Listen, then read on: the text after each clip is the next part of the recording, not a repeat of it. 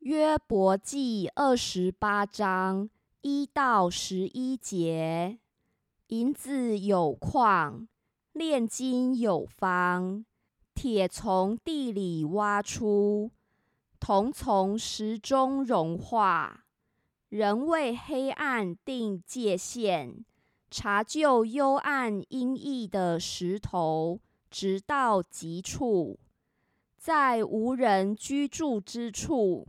刨开矿穴，过路的人也想不到他们，又与人远离，悬在空中摇来摇去。至于地，能出粮食，地内好像被火翻起来。地中的石头有蓝宝石，并有金沙。矿中的陆子鸟不得知道，鹰眼也未见过，狂傲的野兽未曾行过，猛烈的狮子也未曾经过。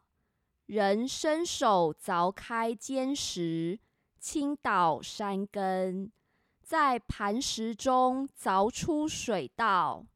亲眼看见各样宝物，它封闭水不得滴流，使隐藏的物显露出来。